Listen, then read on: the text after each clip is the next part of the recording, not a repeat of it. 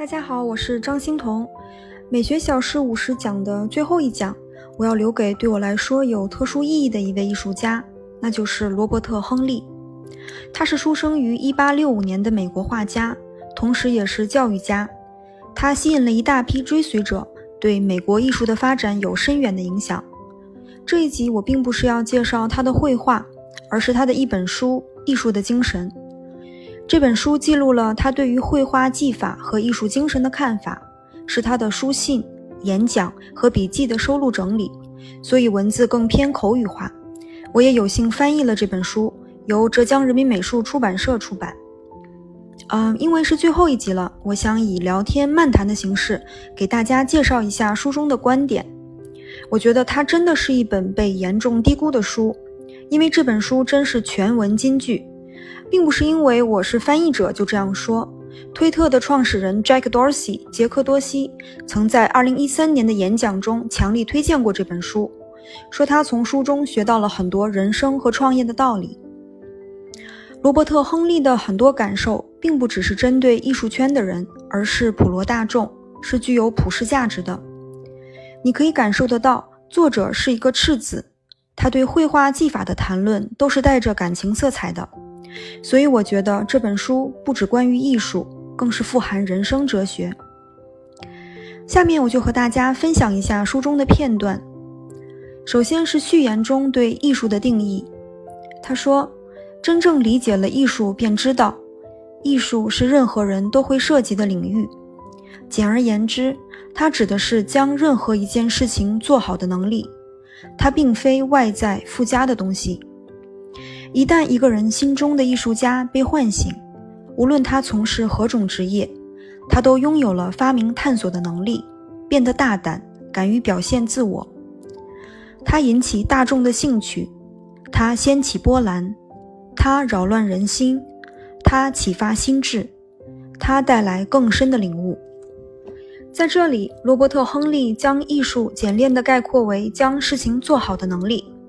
你不需要是雕塑家或者画家，任何人都可以是艺术家。艺术的精神是内在的，你愿意去探索，在你的领域掀起了波澜，打破了常规，让人们有更深的洞见。拥有这样能力的人就是艺术家。比如推特的 Jack Dorsey 在演讲中，把他自己的创业过程说成是他的 craft 技能或者说手艺，他就是受到上面这段话的启发。那如何不断打磨自己的手艺？如何心无旁骛地将一件事越做越好？这个就是艺术的精神，它并不限于艺术一个领域。下面我跳着引用序言中的一些话：唯有孤独让你认清自己，你舍弃了一些，但也收获了一生的幸福。正视你的情感，永远不要低估它。艺术学习从一开始就要有大师风范。想要引起大众的兴趣，艺术家先要对自己感兴趣。真正思考过，才能遇见自己。以上这些文字非常的有分量。在罗伯特·亨利看来，认识自己是成为艺术家的前提，也是过程，也是结果。这个让我想起了希腊德尔菲神庙上的那句箴言：“认识你自己。”简单的几个字，其实背后有很深的道理。大家可能觉得啊，我认识我自己啊，我的爱好、性格我很了解。嗯，但我的理解是，真实的本质的自我其实是非常幽深的，它是一条极窄、极静的小路。只有在孤独的状态中，抛去外在因素的干扰，那个本我才会逐渐浮现。独自一人去面对浩瀚的内心世界，你的痛苦。欲望、情感、弱点、潜意识里未被化解的情节，你与世界的关系，与其他人的关系，你最自在的存在状态，你的精神和物质需求，你认知的源头，以及以上这些所有背后的根本原因。自我其实是探之不尽的，你想认识它，就必须独自前行。艺术家在创作的时候。他们就在直面这个幽深的自我，想要揭开自我的神秘面纱。这种好奇心促使了艺术的产生。所以，罗伯特·亨利说：“对自我感兴趣，才能引起大众的兴趣。这里呢也提到了正视情感的重要性。现在大家都倡导要戒掉情绪，我觉得这其实是不健康的。人都是感情动物，情感是非常重要的。没有丰富的情感，何来艺术？何来爱情？无论它是喜悦、幸福这种正面的，还是伤心、愤怒这种负面的，首先你要承认和正视它的存在，它不会无缘由的出现。我觉得很多艺术作品其实就是艺术家的一个情绪发作的现场。有崇高的、美好的，也可能有暴烈的，甚至危险的。人性本身就是如此的复杂，你的情感也可能是你创造力的源泉，所以不要低估和回避它。写到关于技法的部分，罗伯特·亨利也并不是客观的谈技术，而是带着感情的色彩。我觉得他的观念某种程度上有些东方的意味。比如中国的书画就讲求艺术家的技法是建立在道德和精神状态的基础上的。比如说到笔触的部分，亨利建议他的学生去看中国宋朝的绘画。我来引用一下他对笔触的看法。他说：“笔触本身要会说话，画了它就在了，由不得你。它要么是有意义的，要么是空洞的。”动全身而轻于一笔端，笔触可以冰冷、淡漠、坚硬、清脆、畏缩、惧怕、忏悔、苍白、消极、粗鄙、懒散、寻常、清心寡欲、聪明、模棱两可或油嘴滑舌。在这里面，罗伯特·亨利把笔触说成好像是有性格、有灵魂的存在一样。好像绘画不只关乎色彩和线条，而是为画面注入灵魂。每一笔都灌注了艺术家的意志力，成了精神状态的一种外在的显化。其实，真正的艺术大师都是可以由表及里，抓住事物的本质的。比如书中有这样一段描写：很多艺术匠人能够轻松地临摹事物的表象，很有一套本领。当然，也有一些人能感受到表象背后暗藏的意义，他们以表运法，以法达意，得其真实。倘若感受不到暗藏之意，看到的则只是一系列表面之象，乍看之下或许新颖动人，但很快便兴味索然。这股暗流便是生活的真实，它潜藏在一切表象之下。我并不是说。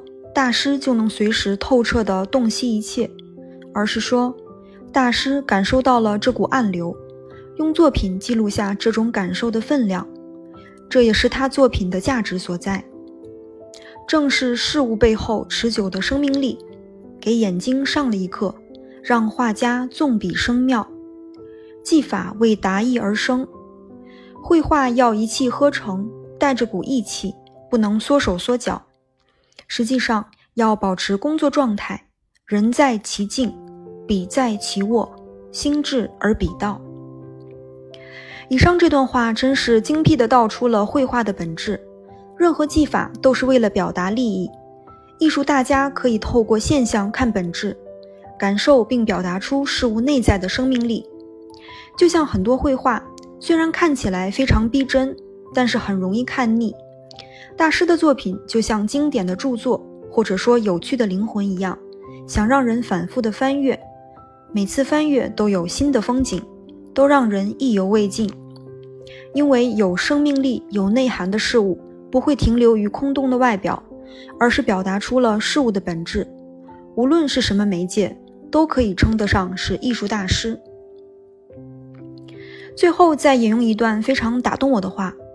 关于艺术存在的意义，书里说：“人要给予，正如鸟要鸣唱。艺术家教给人活着的意义。相信艺术的目的是赚钱的人是在自我欺骗。艺术家教给人们，人活于世是为了像小孩子一样玩耍，而这是一种成熟的玩耍，是心智才能的玩耍。所以，我们有了艺术和发明。”那对于罗伯特·亨利来说呢？艺术的意义就是生活的意义，而生活的意义就是像小孩子一样玩耍。我理解这就是一种赤子之心吧。小孩子活在自己的世界里，他们没有强烈的分别心，他们手里拿着一个小树枝、一块小石头，也可以玩得不亦乐乎。这种快乐不是外在的、物质的，而是发自心底对这个世界的好奇心。艺术家、科学家和发明家，他们是一种心智和才能的玩耍。首先激发他们创造的，并不是功利心。而是对这个世界最根本的好奇心，于是就像小孩子玩耍一样，沉浸其中。创造的过程既发现了宇宙，也发现了自我。这是一种非常高级的玩耍。我们普通人哪怕没法玩的那么高级，但是也应该有这样的心态。无论是工作、爱好还是生活，倾注自己的热情，有所创造，用孩子般的目光去审视一切。体味到其中的乐趣，与自己的源头连结，也感受到生命本身的力量。我想，这可能就是人活于世最快乐的游戏，也是艺术的精神。最后，简单说几句翻译这本书对我的影响。呃，那是二零一七年的冬天，我好像整个人都沉浸在罗伯特·亨利的精神世界里。我似乎透过他的文字，感知到了他的能量。呃，我记得那段时间，我会去海边跑步，看着冬天的海水，我的心里获得了绝对的平静。呃，我不知道大家有没有过这种感觉啊？我觉得那是一种真正的幸福，它不是兴奋，不是迷狂，它是一种别无他求的平静。当你把意志力和专注力放在一件真正打动你心灵的事物上，你就别无他求，没有对过去的追悔，没有对未来的焦虑。物欲和社交欲望都降到了非常低，有的就是当下的满足感。因为精神世界实在是太迷人了，当精神世界宏大起来，对物质世界的依赖就会降低非常多。因为你已经找到了心中的宝石，内在的星辰。这一集呢，我只引用了书中的几段话而已，希望听众朋友们有空可以去读一下这本书。无论你是否从事艺术，都会受益的。那我们的美学小事五十讲就告一段落了。这集结束之后，我还会最后出一集结语，算是对这一段旅程的一个总结，并且和大家预告一下新节目。好的，谢谢您的垂听，我们最后一集再见。